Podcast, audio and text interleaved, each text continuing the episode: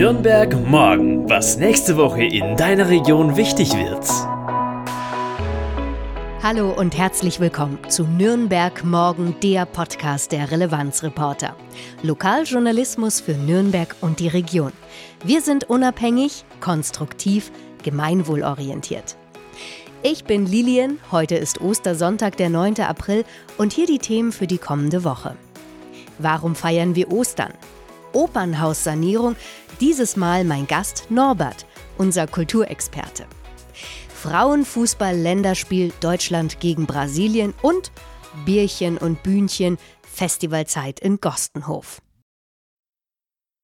Heute ist ja der höchste Feiertag der Christen, wusstest du das? Ja klar, zu Weihnachten haben wir auch gleich zwei Tage frei. Nee, ganz im Ernst. Zu Ostern passiert nach dem christlichen Glauben nämlich etwas total Unglaubliches. Jesus ist auferstanden von den Toten. Und das war bzw. ist so revolutionär vom bisherigen Gedanken oder Glauben her, das, das kann einfach nur göttlich sein. Drei Tage zuvor, nämlich an Karfreitag, wurde Jesus Christus, zum Tode verurteilt wegen Ketzerei, gekreuzigt. Seine Glaubensanhänger haben ihn dann nach der Kreuzigung in ein Felsengrab gelegt und wie es heißt, mit einem schweren Stein das Grab verschlossen. Er war ja schließlich tot. Drei Tage später wollten ein paar Frauen ihm noch die letzte Ehre erweisen, seinen Körper einbalsamieren, aber sie stehen vor einem leeren Grab. Was ist passiert? Plötzlich berichten Menschen, nämlich ein paar Anhänger von Jesus, dass sie Jesus in leiblicher Gestalt gesehen hätten.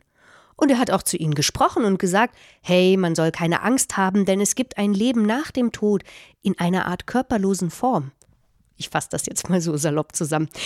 Ja, und daraus entwickelte sich dann also dieser christliche Urglaube, dass wir, also alle, die daran glauben, nach dem Tod weiterleben. Und deswegen feiern wir Ostern so groß, ja, zwei Tage frei und das Ende der Fastenzeit und, wie das so eben ist, über die Jahrtausende hinweg, da kommen dann noch ein paar Bräuche hinzu, ein paar Ostereier, Osterlamm, Hasen, Deko, Tradition und schon sitzen wir im Kreis unserer Liebsten zusammen. Und da hoffe ich sehr, dass auch du heute und morgen die Zeit mit deinen Liebsten verbringen kannst, dass du lachen kannst, zusammen einfach den Tag genießen, lecker essen, das wäre doch großartig. Schau auch ruhig mal auf die Seiten der Stadt Nürnberg, denn hier gibt es für Kurzentschlossene wieder viele Tipps, wie du Ostern in der Region verbringen kannst, meist sogar kostenfrei. Der Link lautet nürnberg.de, Nürnberg mit UE, slash Internet, slash Stadtportal, slash Ostern. Den genauen Link, den packe ich dir in die Show Notes. Mitte April wird endlich entschieden, was denn nun mitten in der Kongresshalle im Nürnberger Süden am Dutzenteich passieren soll. Du hast ja bereits in mehreren Podcast-Folgen gehört, dass die Oper, eine Jugendstilperle inmitten der Stadt, also gleich am Richard-Wagner-Platz in der Südstadt angrenzend am Frauentorgraben, dringend saniert werden müsste. Wegen Brandschutzauflagen, maroder Technik, ja und auch weitere viele baufällige Ecken in diesem alten ehrwürdigen Haus. Ja, lange war auch nicht klar, wo denn während der mindestens dreijährigen Sanierung weiterhin Oper- oder Theateraufführungen stattfinden sollen. Der Stadtrat hat auch lange gerungen und sich dann für die Kongresshalle entschieden. Denn im Hof des Nazi-Baus gibt es ja so viel Platz. Weißt ja, ist da nur so ein bisschen Schotter und mehr nichts. Da könnte doch was absolut Neues entstehen. Bedenken gab es aber vor allem wegen der Vergangenheit hier an diesem Ort. Im Nationalsozialismus sollte hier Hitlers Politik verehrt und gefeiert werden. Ja, und wie geht man nun mit solch einem Erbe um? Viele Themen, die also in die Überlegungen reingespielt haben oder noch spielen und was noch alles ansteht. Kurz, das sogenannte Interimgebäude, also das Ersatzopernhaus, kommt jetzt dahin. Ich habe mir heute extra Norbert eingeladen. Das ist unser Kulturredakteur und der soll dir jetzt erzählen, was es denn Neues gibt und was jetzt die Herausforderungen sind. Und ich empfehle dir auch gleich seinen ausführlichen Artikel dazu.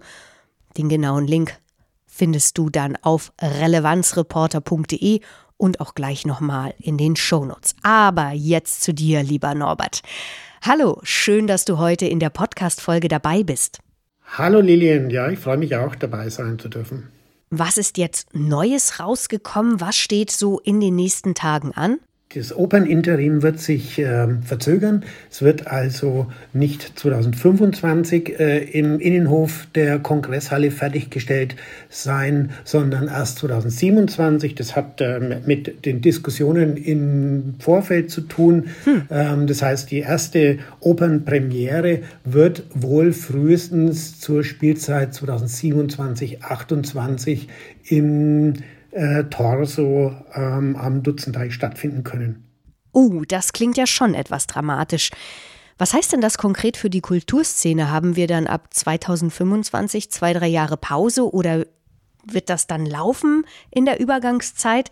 Gibt es da schon konkrete Informationen? Also äh, Oberbürgermeister Markus König ähm, wird nicht müde zu betonen, dass es keine Spielzeitpause geben wird. Also jetzt ist natürlich so, dass äh, die alte Oper am Richard-Wagner-Platz äh, weiter bespielt werden muss, solange bis das Interim ähm, in der Kongresshalle fertig ist. Mhm. Eigentlich läuft die Genehmigung zur Aufrechterhaltung des Opernhauses 2025 aus. Das muss jetzt verlängert werden. Da müssen jetzt natürlich auch wieder ähm, Gelder investiert werden, um äh, den Spielbetrieb sicherzustellen.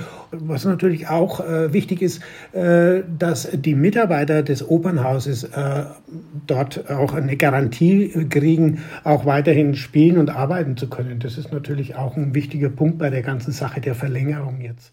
Mm, okay. Dann kommen wir mal zu deinem Artikel. Ja, und um jetzt nicht zu viel zu verraten, die Leute sollen ihn ja auch noch lesen. Trotzdem möchte ich dich gern dazu befragen, Norbert. Du bist ja bei deiner Recherche sicher auf Punkte gestoßen, die eigentlich so mehr überraschend waren, oder? Kannst du uns da vielleicht doch etwas verraten? Naja, also ähm, Klar ist, ähm, dass ähm, neben dem Operninterim da draußen am, an der Kongresshalle ja auch die Ermöglichungsräume entstehen und die äh, ja parallel ähm, auch äh, äh, gebaut werden sollen. Also man muss diese beiden Projekte, äh, man darf die ja nie irgendwie getrennt sehen, sondern die laufen ja immer synchron, auch äh, von der Bauplanung her. Und dort draußen entsteht natürlich schon was Großes, äh, wenn es dann 2027 soweit sein sollte, dass alles fertig ist und bespielt wird und die Kunst und die Subkultur in den Ermöglichungsräumen dann eingezogen ist. Und ähm, wenn ich, wenn, jeder, der sich da intensiv damit beschäftigt, und das habe ich ja in der Vergangenheit auch gemacht, und fragt man sich natürlich schon, warum das nur eine zeitlich begrenzte Lösung sein soll, also was, wenn es jetzt um das Operninterim geht. Eigentlich wäre es schön, wenn dort draußen was Großes entstehen würde und das auch dauerhaft dort bleiben könnte. Okay. Aber die Stadt und vor allen Dingen ähm, die Kulturbürgermeisterin, der Oberbürgermeister werden, wie eingangs erwähnt, nicht müde zu betonen, dass auf jeden Fall ein Umzug wieder ins alte Opernhaus äh, stattfinden soll. Das finde ich eigentlich überraschend, dass man da nicht ergebnisoffen auch mal überlegt, wie es anders sein könnte, weil äh, der Opernumbau natürlich schon mit immensen Kosten verbunden ist. Und wenn man sich in der Vergangenheit andere ähnliche Bauprojekte anschaut, wie zum Beispiel jetzt die Oper in Köln oder auch das Desaster mit äh, der Spielstätte in Augsburg, dann ähm, kann man sich ausmalen, ähm, dass das schon noch ein heißer Tanz wird, diese Renovierung der alten Oper. Uh, das klingt dann doch sehr brisant. Hm. Eine Frage hätte ich noch. Was ist die konkrete Vision für 2027? Was kann ich mir als Bürgerin da nun vorstellen? Also, ähm, wenn du jetzt die, das Operninterim meinst, dann ähm, ist das noch nicht ähm, sehr konkret geworden. Es sind ja jetzt erst die Ausschreibungen. Da wird sich dann in den nächsten ein, zwei Jahren ja Gedanken gemacht, wie das dann ähm, ausschauen könnte. Also klar ist, es wird im Innenhof des, äh, der Kongresshalle ein Operngebäude ähm, entstehen, ähm, das natürlich ähm, äh, Orchestergraben hat, aber ähm, jetzt so die technische Ausstattung wie in der jetzigen Oper nicht haben wird. Also es wird keine Unterbühne geben, hm. aber ähm, es soll trotzdem Oper gespielt werden können. Aber wie das ausschaut, weiß man noch nicht. Und die Ermöglichungsräume, das werden unterschiedlichste Räume für die Kunst und Kultur werden. Auf über 7000 Quadratmeter werden dort verschiedene Sektoren der Kongresshalle umgenutzt. Und es entstehen Bandprobenräume, Tonstudios, es Aufführungsflächen für die freie Szene, für Tanz und Theater.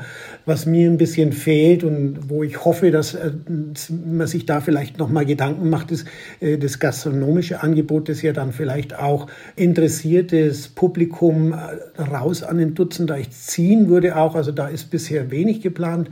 Da sollte man sich vielleicht nochmal Gedanken machen. Das wird sicherlich ein ähm, Projekt, wenn das mal fertiggestellt ist, das international für Aufsehen sorgt. Könnte da nicht gleich auch ein neuer Stadtteil entstehen? Richtig, genau. Also ich habe mich ähm, bei der Entstehung meines Artikels auch mit ähm, einem Stadtrat äh, der Politbande unterhalten und der spricht auch davon, dass es eine immense Sogwirkung haben könnte und, und natürlich ausstrahlt auch auf die angrenzenden Stadtteile. Es ist ja auch der Z-Bau nicht weit entfernt und äh, das ist so, das ist ein so kulturelles Epizentrum, das ähm, wirklich viel Potenzial birgt. Also da, da könnte einiges entstehen und wenn man das mal ein bisschen weiterspinnt, dann möchte ja der erste FC Nürnberg in Rufweite 2030 dann auch ein neues Stadion äh, oder vielleicht ein umgebautes Stadion haben. Also da äh, könnte in Zukunft einiges, einiges passieren und, und einiges möglich sein. Ich sehe schon, diese Ecke Nürnbergs hätte so viel Potenzial, das müsste man doch eigentlich so richtig groß denken. Danke dir, Norbert. Danke auch. Und hier kommen wir auch schon zum Max-Morlock-Stadion in der Nachbarschaft der Kongresshalle, hatte Norbert ja auch schon angerissen. Und hier gibt es am 11. April das Fußball-Länderspiel der Frauen. Zum ersten Mal spielt die deutsche Fußballnationalmannschaft der Frauen hier. Und das wird ein wirklicher Kracher werden. Nämlich die Brasilianerinnen sind zu Gast und das wird garantiert ein Spektakel. Für die deutsche Mannschaft ist das ein wichtiger Test vor der Weltmeisterschaft Australien-Neuseeland, denn während der WM vom 20. Juli bis 20. August müssen die deutschen Frauen auch noch gegen andere Südamerikanerinnen spielen, nämlich gegen das Team aus Kolumbien. Weitere Gegner der Gruppe H werden dann Marokko und Südkorea sein. Für das Spiel am 11. April gibt es nur noch ein paar Karten. Überall, wo du Tickets bekommen kannst, kannst du dann die noch erwerben. Es gibt Stehplätze, noch einige ab 9 Euro, beziehungsweise Sitzplätze bis 20 Euro. Ich habe dir den Link in die Shownotes gepackt. Unter fifa.com gibt es auch noch weitere Informationen. Kurz noch eine Statistik für dich damit du auch brillieren kannst. Deutschlands Bilanz aus zwölf Spielen gegen Brasilien. Bisher hat Deutschland siebenmal gewonnen, viermal unentschieden gespielt und tatsächlich einmal verloren. Und das letzte Mal haben die Frauen gegen Brasilien, ui, schon doch eine Weile her, 2017 gespielt und dabei 3 zu 1 gewonnen. Hey, wenn du noch mehr Themen oder Termine hast, dann schreib uns doch einfach eine E-Mail an redaktion.relevanzreporter.de. Nochmal redaktion.relevanzreporter.de. Und weil so langsam der Frühling in die Gänge kommt, äh, ja, äh, meine Allergienase schnupft ja auch rum, erwacht auch wieder das kulturelle Leben außerhalb der Clubs und Eventräume. Ja, das erste Stadtfestival lädt dich nämlich wieder ein zum Mitgrooven. Das Bierchen und Bühnchen Kneipen- und Musikfestival im Westen von Nürnberg, nämlich in Gostenhof, findet am 15. April statt den ganzen Abend an unterschiedlichen Orten des Stadtteils kannst du Musik live erleben und das kostenfrei. Auch gibt es Ausstellungen von Künstlerinnen aus der Region, beispielsweise im Edel Extra oder Palazzo Brozzi. Über 20 Location mit unterschiedlicher Musikrichtung spielen ab 18 Uhr. Der krönende Abschluss ist dann eine doppelte Aftershow-Party an zwei Ecken im Bezirk, nämlich im Mutz Club und in der Desi. Die Live-Acts kannst du auch auf einer Open-Air-Bühne erleben und da startet das Programm bereits um 16 Uhr, sowie dann in zahlreichen Kneipen. Wo wer auftritt und wann genau, das ganze Programm findest du wieder hier in den Shownotes. Den genauen Link packe ich dir da rein. Kurz Bierchen minus und minus bühnchen.de, Bühnchen mit UE geschrieben, das ist die offizielle Seite. Damit du keine Folge von Nürnberg morgen verpasst, abonniere uns doch am besten. Gleich bei deinem Podcast-Anbieter wie Spotify oder Apple Podcast. Und lass uns auf jeden Fall eine Bewertung da. Vielleicht so ein paar Sterne. Wir würden uns auf jeden Fall sehr über dein Feedback freuen. Ich bin Lilian. Ich wünsche dir jetzt eine wundervolle und auch erholsame Woche. Am kommenden Sonntag hörst du meinen Kollegen Julian. Bis bald also. Ciao. Nürnberg morgen. Ein Themenausblick der Relevanzreporter Nürnberg. Konstruktive Lokalnachrichten zum Mitgestalten auf www.relevanzreporter.de